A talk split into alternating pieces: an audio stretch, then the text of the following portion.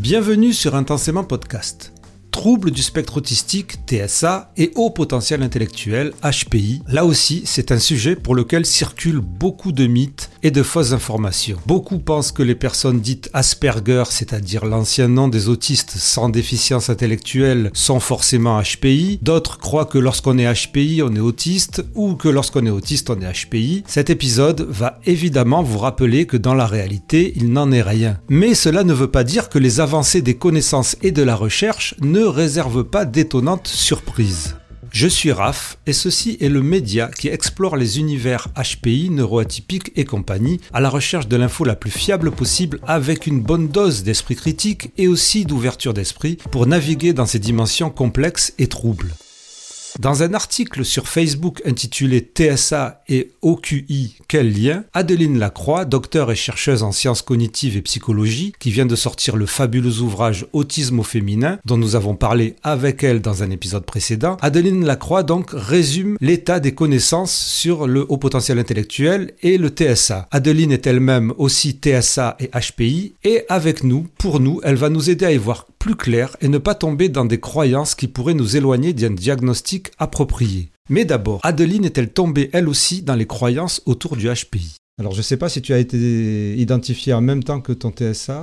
Un peu avant. Est-ce que pour toi, c'était ça qui expliquait tes problèmes avant le diagnostic TSA Est-ce que tu étais dans les mythes? ah oui, je pense que j'ai été un petit peu au départ dans les mythes parce qu'il y a effectivement euh, voilà, euh, les difficultés sociales, tout ça, les trucs qu'on retrouvait dans un peu les mythes du HPI, euh, dans lesquels je me retrouvais et ce qui m'a conduit un petit peu aussi à faire ce test. Mais globalement, je me disais non, mais en fait, ça explique pas quand même vraiment pas du tout les difficultés que j'ai à ce point-là. Il n'y a pas de, pas de raison. Donc, mais effectivement, j'étais un peu dans les mythes, je pense, au départ. Comment faire la distinction entre une personne autiste et une personne surdouée? C'est l'une des questions que l'on me pose souvent. Cet article vise d'une part à éclairer succinctement les raisons pour lesquelles cette question se pose et d'apporter quelques éléments de réponse. Dans le DSM5, la définition de l'autisme repose sur trois points essentiels. Tout d'abord, les deux grands critères diagnostiques doivent être présents, à savoir des difficultés persistantes dans les interactions sociales et dans la communication, accompagnées d'intérêts spécifiques, de comportements stéréotypés et de spécificités sensorielles. Ces particularités doivent être apparues au cours du développement précoce et sont donc remarquables dans la petite enfance. Enfin, pour qu'elles donnent lieu à un diagnostic, elles doivent résulter en une altération cliniquement significative. En d'autres termes, cela doit générer un handicap, ce qui est peut-être le point le plus souvent négligé actuellement. Ce dernier point est important car si la prévalence de l'autisme est actuellement considérée comme étant de l'ordre de 1% de la population, donc, les traits autistiques, eux, peuvent exister et se répartir chez l'ensemble de la population. De fait, il n'est pas toujours facile de savoir où se situe la frontière entre autisme et non-autisme, d'autant que si les personnes autistes et les personnes non autistes avec des traits autistiques prononcés partagent des caractéristiques cliniques, elles peuvent aussi partager certaines particularités neuroanatomiques. Il s'agit notamment de spécificités dans certaines régions jouant un rôle dans les aptitudes sociales comme le cortex temporo-occipital, le cortex temporal inférieur, l'insula ou encore l'amygdale. Là encore, il faut bien se représenter qu'il n'y a pas un cerveau autiste bien distincte d'un cerveau non autiste, et si c'était le cas, nous aurions des marqueurs biologiques fiables pour identifier un TSA. Ainsi, le flou de la frontière entre le spectre de l'autisme et le spectre du non-autisme demeure. C'est là un des points importants sur lesquels il faut souvent se pencher, étant donné que pour l'autisme, comme pour le TDAH, comme pour d'autres troubles, nous parlons de spectres, ce sont des spectres larges avec des dimensions différentes en fonction de symptômes ou de comportements associés. Et donc, il y a des gens qui peuvent avoir des traits autistiques sans pour cela présenter un handicap ou présenter un trouble, et il y a beaucoup de gens dans la population comme cela. À partir du moment où ces traits, ou ces symptômes, ou ces comportements deviennent beaucoup plus forts et qu'ils impactent négativement la vie de ces personnes, voire les handicaps, on parle de troubles. Adeline Lacroix choisit de considérer que surdoué au potentiel intellectuel ou OQI sont équivalents, ce que je partage à titre personnel, moi Raph de Intensément Podcast, ce que beaucoup d'entre vous partagent, mais tout le monde n'est pas forcément d'accord. Au potentiel intellectuel, quant à lui, correspond aux personnes qui ont un QI très supérieur à la moyenne, c'est-à-dire supérieur à 130. Cette définition est simple et la seule à faire l'objet d'un réel consensus. En conséquence, la question posée en introduction semble vite résolue, car nous parlons au final de deux choses distinctes.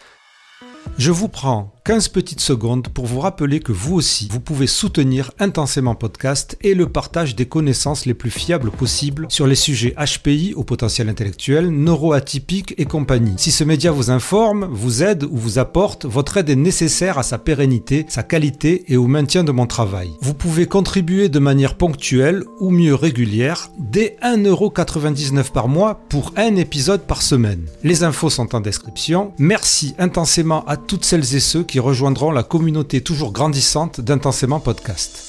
Le HPI, c'est une caractéristique euh, cognitive, c'est mesuré par euh, le quotient intellectuel et pour l'instant, on n'a quand même pas beaucoup d'éléments sur des caractéristiques, on va dire, euh, vraiment comportementales du HPI. Et alors que dans l'autisme, on a quand même la notion de, de handicap et des difficultés adaptatives vraiment qu'on peut retrouver chez des personnes HPI qui ont soit un trouble associé, soit des difficultés. Est-ce qu'on peut avoir des difficultés? Enfin, tout le monde a des difficultés à un moment donné euh, sans pour autant que ce soit un trouble et c'est quand même euh, normal. Hein. Je voudrais bien euh, rencontrer une personne qui me dit bah, Moi, j'ai jamais eu de difficulté dans la vie. Exactement. Toutes les relations se sont toujours bien passées, je suis toujours super à l'aise et tout. Enfin, voilà, non, c'est pas vrai. c'est, je sais pas, la société, c'est quand même complexe et même si on n'est pas autiste, je pense qu'on peut avoir euh, des difficultés sociales à des moments, qu'on peut, voilà, bref. D'une part, nous avons une condition avec des symptômes spécifiques entraînant un handicap donc l'autisme. D'autre part, nous avons un fonctionnement cognitif supérieur à la moyenne n'entraînant pas de handicap. De ce fait, nous pouvons nous interroger sur l'origine de l'amalgame entre les deux. En réalité, la notion de HPI a joui d'une littérature faste ces dernières années et dans laquelle les surdoués ont été décrits comme des personnes en décalage avec les autres, hypersensibles, inadaptés, anxieux, etc. Ce portrait stéréotypé du savant solitaire et incompris dans sa bulle et hypersensible et au final handicapé est donc renforcé dans l'esprit des gens, amenant même la croyance populaire que la surdouance serait en réalité un continuum du spectre autistique. Vous savez que ce qu'elle vient de citer là, ce sont tous les mésinformations les fausses informations et mythes que ce podcast dénonce depuis maintenant trois ans.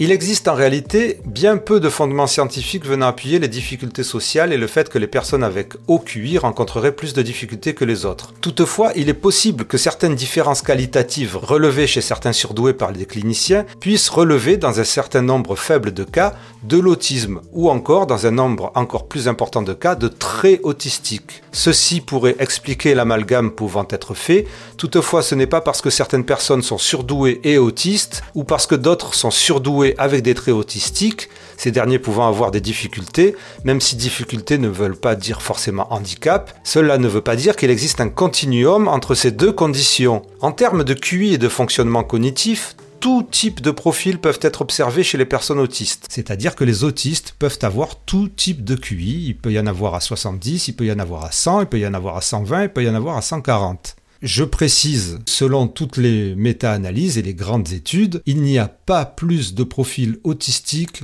de profils TDAH, de profils neuroatypiques chez les hauts potentiels intellectuels. Cela ne se retrouve pas dans les études à grande échelle. Mais après, il peut y avoir des personnes, euh, il y avait une étude qui montrait qu'il y avait euh, certaines personnes HPI qui pouvaient avoir un profil qui se rapprochait un peu de celui des personnes autistes, mais voilà, ah c'est pas forcément tout. Ouais, il y avait une étude qui avait un peu montré ça, mais, mais ça ne veut pas forcément dire que, que ces personnes sont autistes, parce qu'en fait, c'est. Euh, et puis, ce n'était pas sur toutes les personnes HPI, mais, mais parce que voilà, l'autisme aussi, enfin, c'est un continuum entre les personnes qui ont des traits autistiques, et ça, il y en a beaucoup, et les personnes qui sont vraiment autistes, où là, il y a quand même la notion de handicap, et il y a quand même normalement des difficultés adaptatives et un handicap qui est, euh, euh, significatif, on va dire.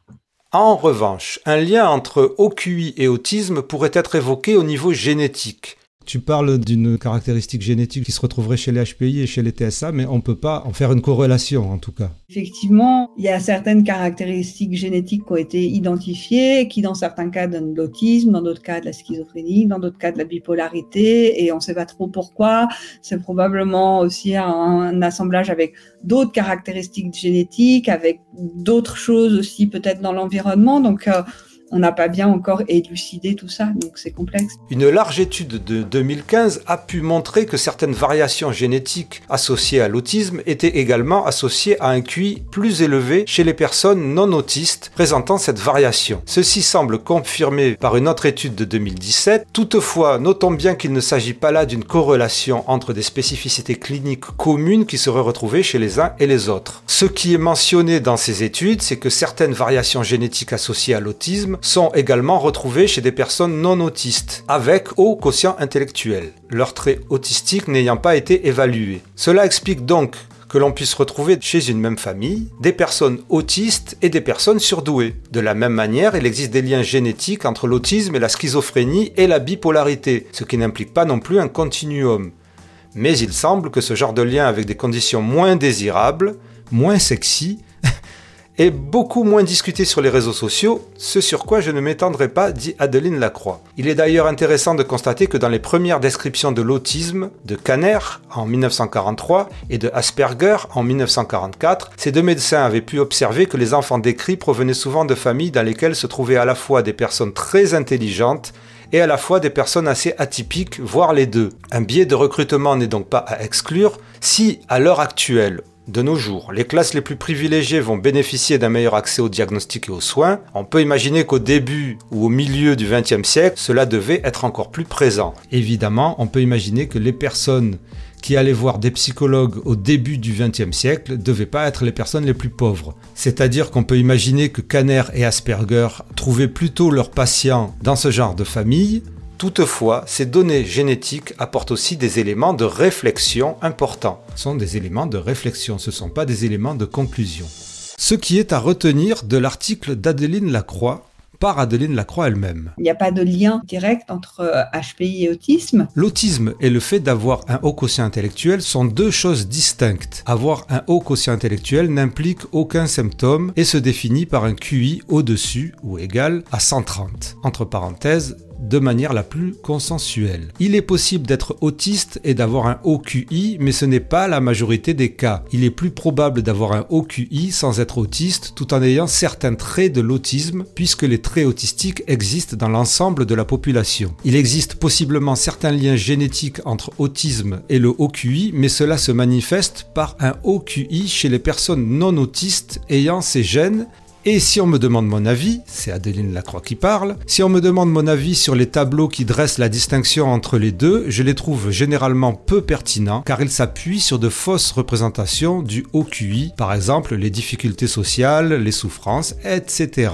Donc, encore une fois, pas de conclusion à tirer sur les recherches et les études qui sont encore en cours sur TSA et HPI ou OQI. Un énorme merci à Adeline Lacroix pour son partage de connaissances et j'espère que vous avez apprécié le contenu de cet épisode qui pour moi était très important à réaliser parce que je continue à entendre moi aussi régulièrement des mauvaises informations sur les ressemblances entre HPI et TSA. Et comme vous le savez, c'est quelque chose d'important parce qu'il y a beaucoup de gens qui, à travers les faux caractéristiques HPI que l'on donne dans les médias ou dans certaines publications, dans certaines vidéos, la souffrance, les problèmes de communication sociale, etc., le décalage, à travers ces fausses caractéristiques, les gens interprètent leur souffrance uniquement à travers un haut quotient intellectuel alors que la plupart du temps, elles selon beaucoup de spécialistes, des troubles ou des pathologies psychologiques qui pourraient être du TSA ou du TDAH, trouble du déficit de l'attention avec ou sans hyperactivité. Donc orientez-vous vers les bonnes personnes pour savoir si vous avez un problème. En attendant, si cet épisode vous a apporté, vous savez que vous pouvez faire les gestes